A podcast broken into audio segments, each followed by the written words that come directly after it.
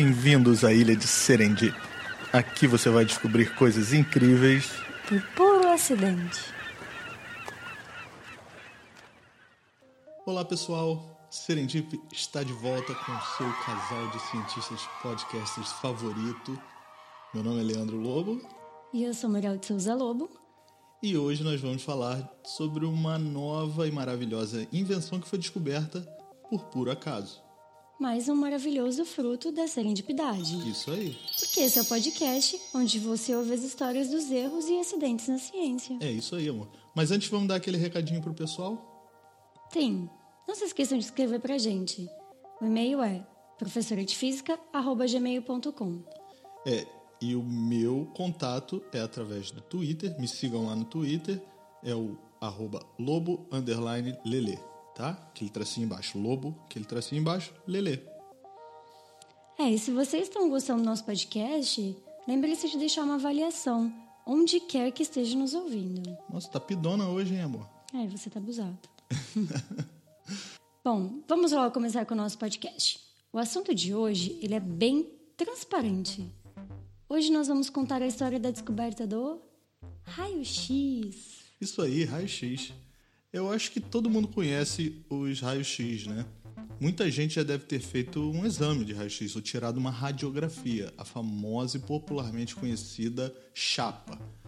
É, porque elas são bem comuns na medicina, é um tipo de exame bastante comum quando você quebra algum osso ou tem algum objeto estranho que os médicos precisam retirar, né? Como uma moeda, por exemplo, né? É uma moeda. é. Meu afilhado número 2, uma vez ele engoliu uma moeda e é de 25 centavos ainda, né? Que é bem grande. e aí precisou fazer uma radiografia para ver onde é que estava a moeda, enfim. Bom, esse é um bom exemplo. É bem comum crianças engolirem algum objeto ou então colocar na orelha, né? Mas o raio-x também serve para outras coisas, como para diagnosticar várias doenças, como câncer, tuberculose, pneumonia.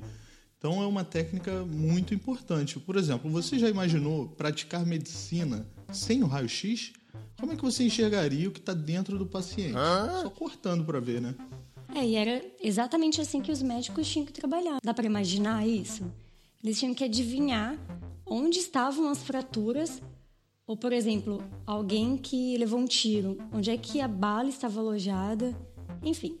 Mas felizmente isso mudou, graças ao trabalho de um professor, o físico alemão Wilhelm Röntgen, e mais um ponto para física, né? Como sempre. Ah, tá toda feliz, né? Mas eu quero ver, eu quero ver operar alguém, mesmo com raio-x, mas sem antibiótico. Bom, mas vamos começar a história de hoje, né? vamos lá? Bom, espera. Antes, vamos ligar para algumas pessoas e ver o que elas pensam sobre o raio-x e a invenção. Boa ideia. Escute aí, pessoal.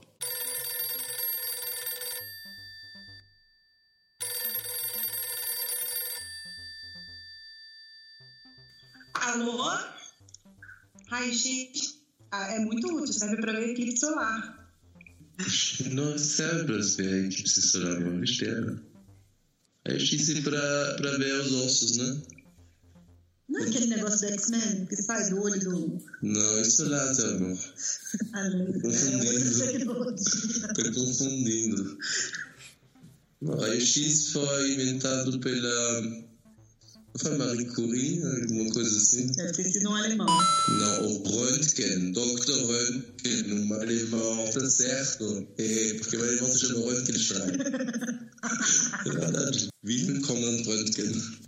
Faz uma aula, amor, explica pra ele. Bom, a última vez que eu fiz um raio-x era quando eu me machuquei no pescoço no rugby, que foi no médico. E, e, e, quando você faz raio-x, sabe como que é? Você pega, você vai lá, você faz o, o aquele, aquele paio. Quando você espera, o doutor vai olhar, fica esperando, e quando ele terminou, ele te faz dizer que foi.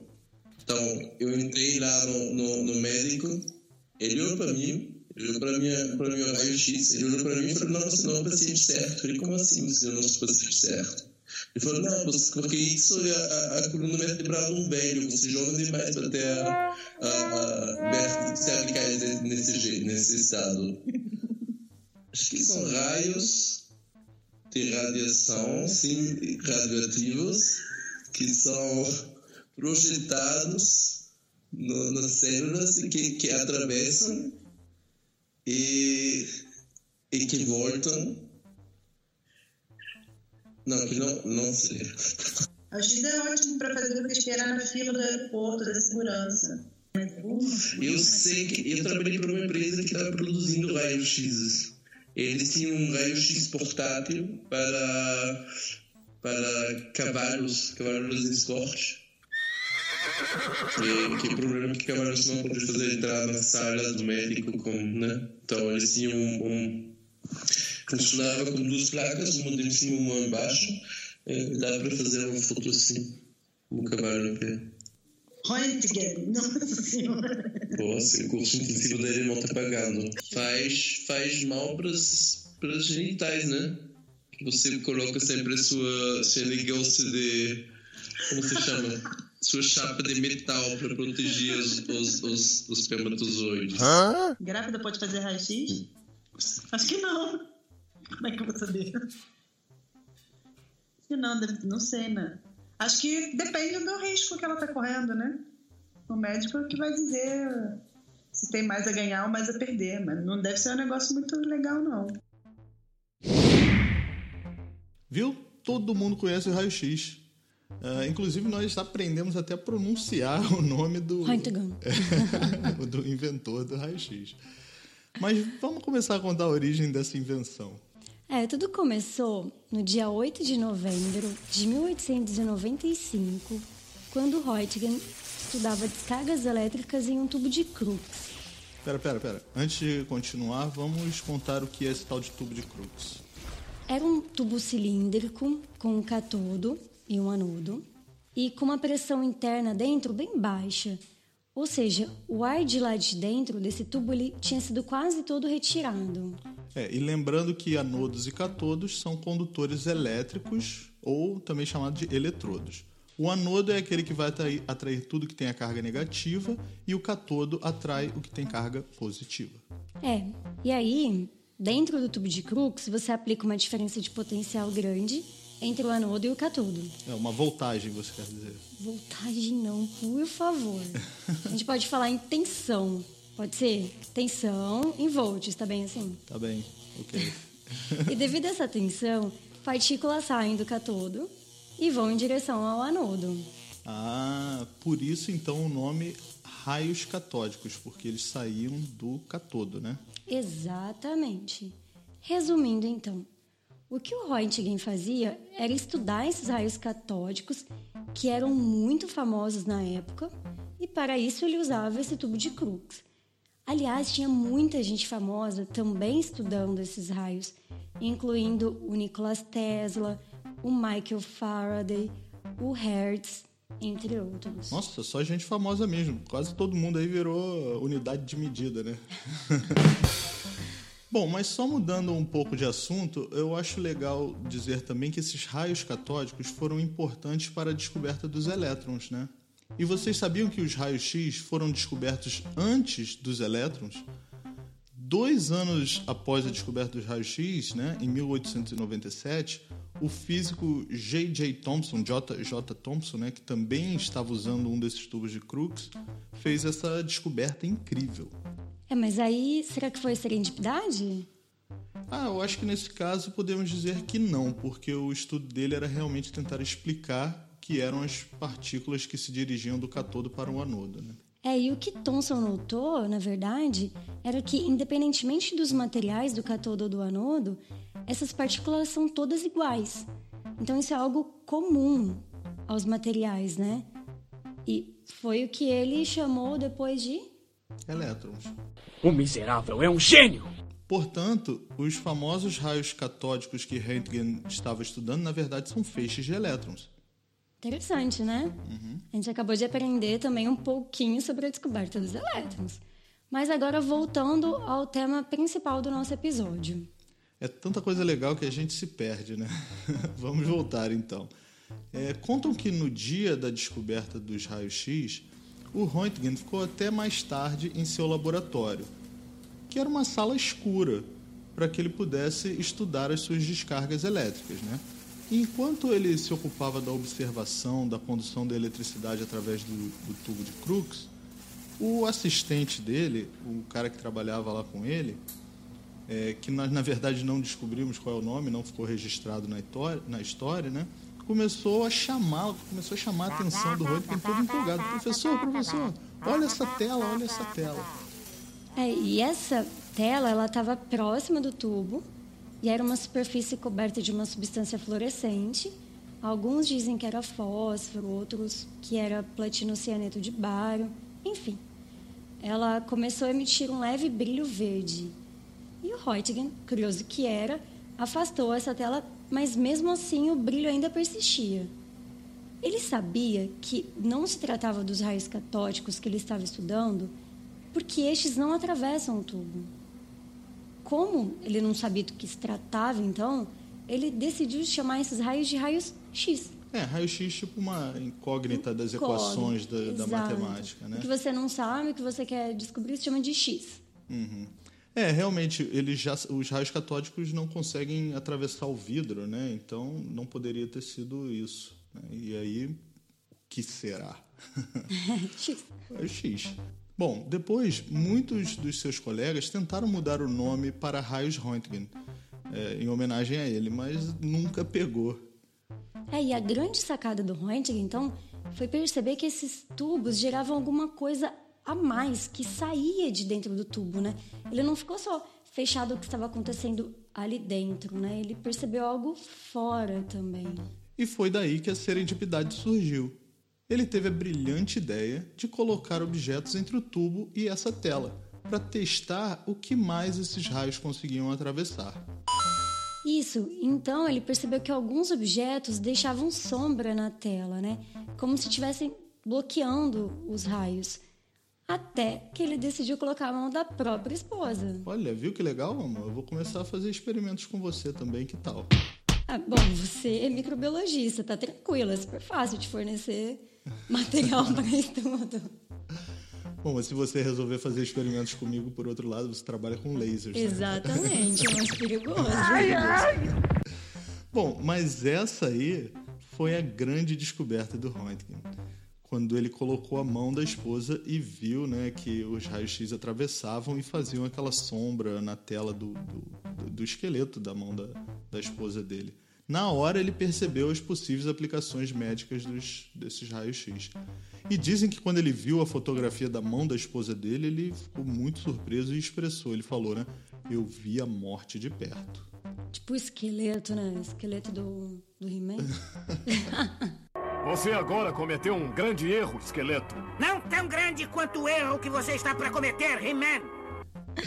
Se vocês quiserem ver essa foto, gente, é super fácil de encontrar no Google, tá? E dá até pra ver a aliança no dedo dela. É, e por essa descoberta, ele recebeu o Prêmio Nobel de 1901. É, o mais engraçado é que, como esse não era o tema de estudo do Röntgen, é, porque os raios-x foram descobertos por acaso, ele só publicou três artigos nessa área. E ele não foi assim, um cientista com muitos trabalhos publicados, o que é bem estranho por se tratar de um ganhador do Nobel. É, e o Röntgen ele era considerado, apesar né, de ser considerado um cientista muito eficiente e cuidadoso, um pesquisador respeitado, ele já tinha 50 anos quando fez essa descoberta. E na física, naquela época, 50 anos já era considerado tipo. Ah, já tinha passado do ponto, né? meio- de fazer é, grandes descobertas.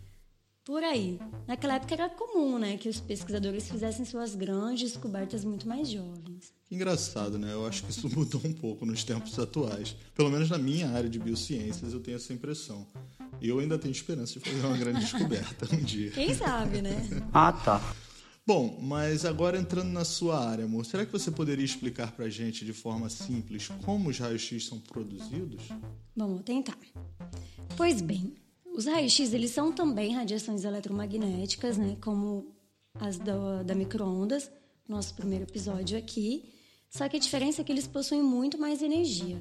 Mais energia, até mesmo que a radiação ultravioleta, aquela que é emitida pelo Sol, e que também pode ser prejudicial, né, quando em exagero. E lembram do tubo de raios catódicos? Então, o raio-x ele é produzido através do choque entre os elétrons que saem do catodo, né, que a gente já explicou, e se chocam com o anodo. Mas para que isso aconteça, esses elétrons eles devem sair do catodo com uma energia bem alta. E aí, quando eles se chocam com o anodo, parte da energia cinética que eles perdem é transformada em energia na forma de radiação eletromagnética nessa faixa que é chamada de raio-x. Então é essa freada aí dos elétrons que produz os raios-x, né? É porque você tem uma transformação de, de energia, né? Você tem energia cinética sendo transformada. Uhum. E essa energia cinética é aquela associada ao movimento. Exato. Legal. E aqui então nós podemos ver também o princípio da conservação. Na natureza, nada se perde, nada se cria, tudo se transforma. Porque a energia cinética é então transformada em um outro tipo de energia, que é na forma dos que é são os raios-x. É, e essa é a forma de gerar os raios-x mais amplamente utilizados para fins medicinais e industriais. Legal. A repercussão dessa descoberta foi enorme, né? É, só a revista Science publicou mais de 20 artigos sobre raio-x naquele ano. E, e 15 dias depois da descoberta, de anunciada a descoberta, já tinha gente testando isso em humanos. Foi uma revolução na medicina totalmente. Mas os raios-x eles também podem ser usados na indústria, por exemplo, para avaliar a qualidade de produtos de uma forma não destrutiva, sem precisar abrir, né, para você conseguir ver o que tem dentro. É isso aí. As aplicações do raio-x se baseiam na capacidade que eles têm de penetrar alguns materiais e outros não, ou seja, de atravessar a matéria. Algumas substâncias são atravessadas pelos raios-x com muita facilidade, como nossa pele, tecidos, né, a madeira. É, mas substâncias mais densas, como os ossos e metais, não são atravessadas. Então formam uma sombra né, no filme revelador. Essa é a imagem que nós vemos quando nós fazemos um exame de raio-x. O interessante é que você pode mudar a energia do raio-x alterando assim o poder de penetração que ele tem. Podendo assim então enxergar diferentes tipos de tecidos no corpo. É, e também é possível utilizar contraste, né, como em alguns exames de tomografia computadorizada. Mas acho que o principal mesmo ainda é ver ossos quebrados. Não, não é só não, é que tá. É, uma outra aplicação super interessante é o uso dessa radiação para o tratamento de câncer. Ou seja, né, a radioterapia porque o raio-x ele pode ser direcionado por um tumor para matar essas células cancerígenas ou fazer com que elas parem de se dividir. E para segurança também, né? Quando você passa suas coisas, malas em uma máquina de raio-x no aeroporto, por exemplo, é para detectar armas ou qualquer coisa ilegal que esteja escondida ali.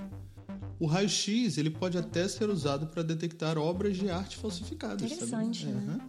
É, usando as, o raio-x, os especialistas conseguem enxergar se essas obras de arte foram modificadas ou pintadas por cima de alguma outra, é, alguma outra coisa. E sabe que existe até um campo de pesquisa na astronomia chamado de astronomia de raio-x, com telescópios para detectar raios-x que são emitidos por certos corpos celestes. Quanta coisa, né? Você falando só de ossos quebrados.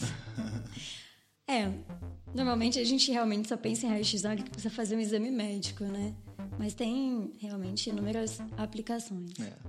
Mas, para usar os raios-x, é preciso cuidado e precauções. Afinal de contas, como você falou, são raios ionizantes. Sim, e a diferença entre os raios-x e as microondas, né?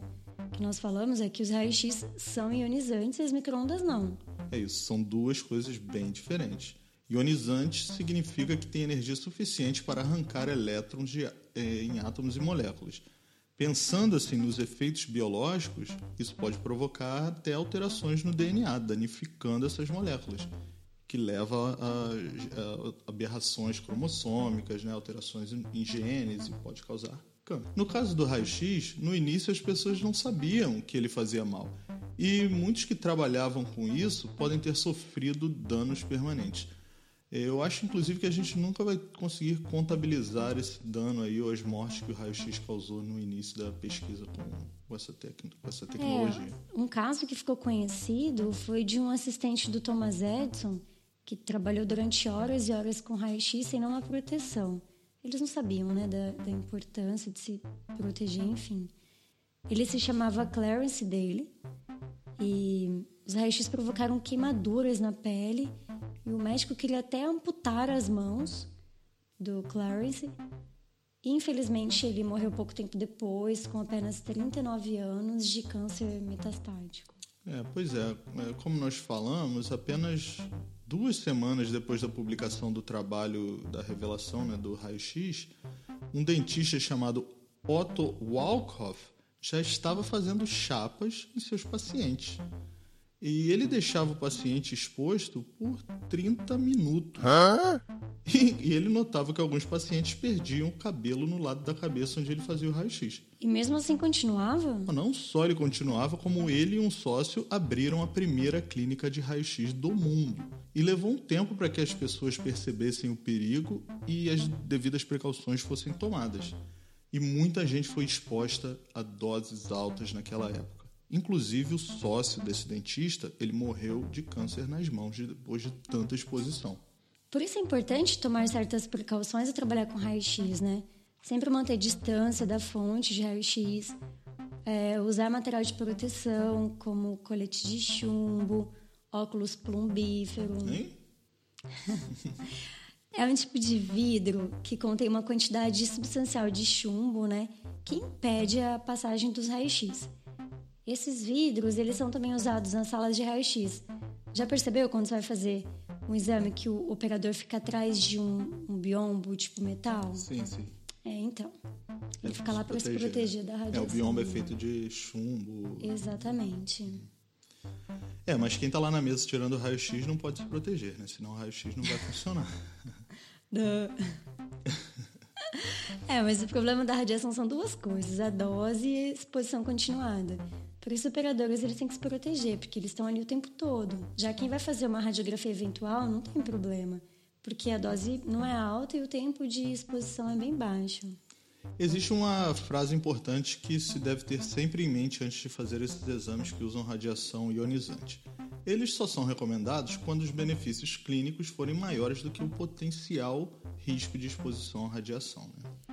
É, por isso que grávidas devem sempre avisar antes de realizar exame de raio-x, né? Para que seja avaliado esse risco versus benefício. Não é que seja proibido, mas é que geralmente não é indicado, né? Ele só é indicado em casos muito extremos, porque o feto é muito pequenininho, né? E, portanto, muito sensível. É, mas também não queremos ninguém aqui com medo de fazer um exame de raio-x, viu, gente? Ou de uma tomografia computadorizada ou uma panorâmica do dente. A gente só acha importante explicar para que haja cautela, para que ninguém se exponha à toa. É, apenas exemplificando, né? A forma de se medir o risco de um dano biológico é através da dose de radiação que os tecidos recebem. E a unidade de dose de radiação absorvida é o sievert. Só que como o sievert é uma grande quantidade, as doses de radiação normalmente encontradas, elas são expressas em millisievert que seria o sievert dividido por mil, ou microsievert, que é 10 a menos 6 sievert. Ou seja, dividido por um milhão. Exato. Por exemplo, em média, nossa exposição à radiação devido a todas as fontes naturais é de cerca de 2,4 milisievert por ano. Embora esse número possa variar dependendo da localização geográfica e tal, de como está a camada de ozônio em cima da sua ah, é. da área onde você vive, né? Já uma radiografia de tórax, que é a mais comum, é cerca de 0,2 milisievert de dose de radiação. É bem abaixo que essa radiação devido a fontes naturais, né? Uhum. É, e nós retiramos isso, a nossa fonte foi da IAEA, que é a Agência Internacional de Energia Atômica, né? E isso aqui que a gente citou, essas doses de radiação, inclui todos os tipos de radiação ionizantes, não apenas o raio-x, né? Mas acho que deu para ficar claro que esses exames são seguros, né? É, ninguém precisa ficar paranoico com a radiação natural. Porque eu não sei se vocês sabem, mas até a banana emite radiação. Acho que se você comer umas mil bananas é o equivalente a fazer uma radiografia, né? eu, eu não gosto de banana, então tô seguro. Caraca, né? Mil bananas. Não, e agora uma outra pergunta, né? Como é que alguém não gosta de banana, né? Ah, gente, eu não gosto de banana, vou fazer o quê? Bom, mas vamos parando por aqui porque eu me empolgo com esse assunto. Da radiação ou das bananas? Bom, mas é, essa eu acho que foi mais uma bela história de serendipidade na ciência. Como você disse no começo, amor, é um assunto bem transparente, né? É, deixou tudo muito mais claro e visível. Nossa, tá engraçadinho, hein? Você conhece a piada da técnica de raio-x que casou com um de seus pacientes? Não. Ela deve ter visto alguma coisa. Você que inventou isso? Não. Bom, eu, eu, sabe que eu sempre me perguntei se a visão de raio-x do Superman não fazia mal para as outras pessoas. Ele vivia aqui apontando aquela visão de raio-x para tudo que é lugar. Olha a exposição continuada. Exato. E se ele tem visão de raio-x, quando ele fecha os olhos, ele continua vendo? O miserável é um gênio! É, provavelmente o raio-x atravessa a pálpebra, né? é, bom, mas chega. Vamos parando por aqui mesmo, que você está se empolgando mais que eu agora. Pessoal, esperamos que vocês tenham gostado desse episódio. Escrevam pra gente, hein? Lembre-se de assinar o nosso podcast em qualquer lugar que vocês escutem. Ah, e escrevam pra gente, viu? Porque nós adoramos receber os comentários de vocês, as críticas, as sugestões. Se a gente falar alguma besteira aqui também, vocês podem nos avisar, né? Elogios também. Elogios também, adoro. Bom, hoje nós temos um, um e-mail. Você quer ler, amor? Sim, o e-mail é do Carlos, de Ivoti, Rio Grande do Sul. Ele disse: Me chamo Carlos, sou de Voti, tenho 36 anos e trabalho com tratamento de imagens publicitárias. Sensacional a iniciativa de vocês. Já estou apoiando para ajudar de alguma forma o podcast a crescer, tanto em número quanto em duração. Olha aí, amor, que bom. Que bom. Não sou cientista, mas sou um grande entusiasta da ciência. Gostaria muito que, em um futuro, nosso país investisse não mínimo de 2% do PIB em ciência e tecnologia mas que esse valor fosse 5%, 10%, pois somente atitudes assim transformariam uma sociedade tão carente de tudo, desde comida até valores éticos, em uma sociedade mais justa com grandes aspirações. Agradeço desde já pelos episódios e que venham mais. Abraços. Poxa, Carlos, muito obrigado pela mensagem. A gente realmente fica muito feliz é, com entusiastas da ciência, porque nós também somos entusiastas da ciência. Né? Exatamente. E esse desejo aí do, do aumento de investimento em ciência e tecnologia, acho que é. De todos, né? Porque é. o Brasil, infelizmente, não investe nem o mínimo que deveria de 2% do PIB em ciência e tecnologia, nunca consegue chegar nesse valor, né? E nós acreditamos, e é por isso que a gente está aqui fazendo esse podcast, que a ciência é muito importante e que realmente precisa de mais investimento.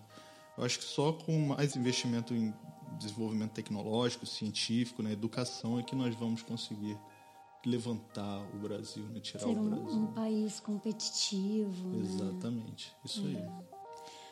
Bom, e visitem também o site www.cienciaexplica.com.br para ver mais novidades legais do mundo das ciências. Isso aí. E a arte do nosso podcast, é, desse episódio, né, ela foi feita pela nossa querida e talentosa Thaís Barbosa. E vocês podem encontrar muitas outras, muitas outras ilustrações e desenhos da Thaís. Ela tem obras lindas, é uma ilustradora super talentosa no Facebook dela, que é o barra Thaís Can Draw, é, do inglês, né? Thaís pode desenhar. O link vai estar tá na nossa na descrição desse episódio, tá bom? Bom, por hoje é só, né? Então por hoje é só. Um abraço para todos e até a próxima. Até a próxima, pessoal. Tchau, tchau.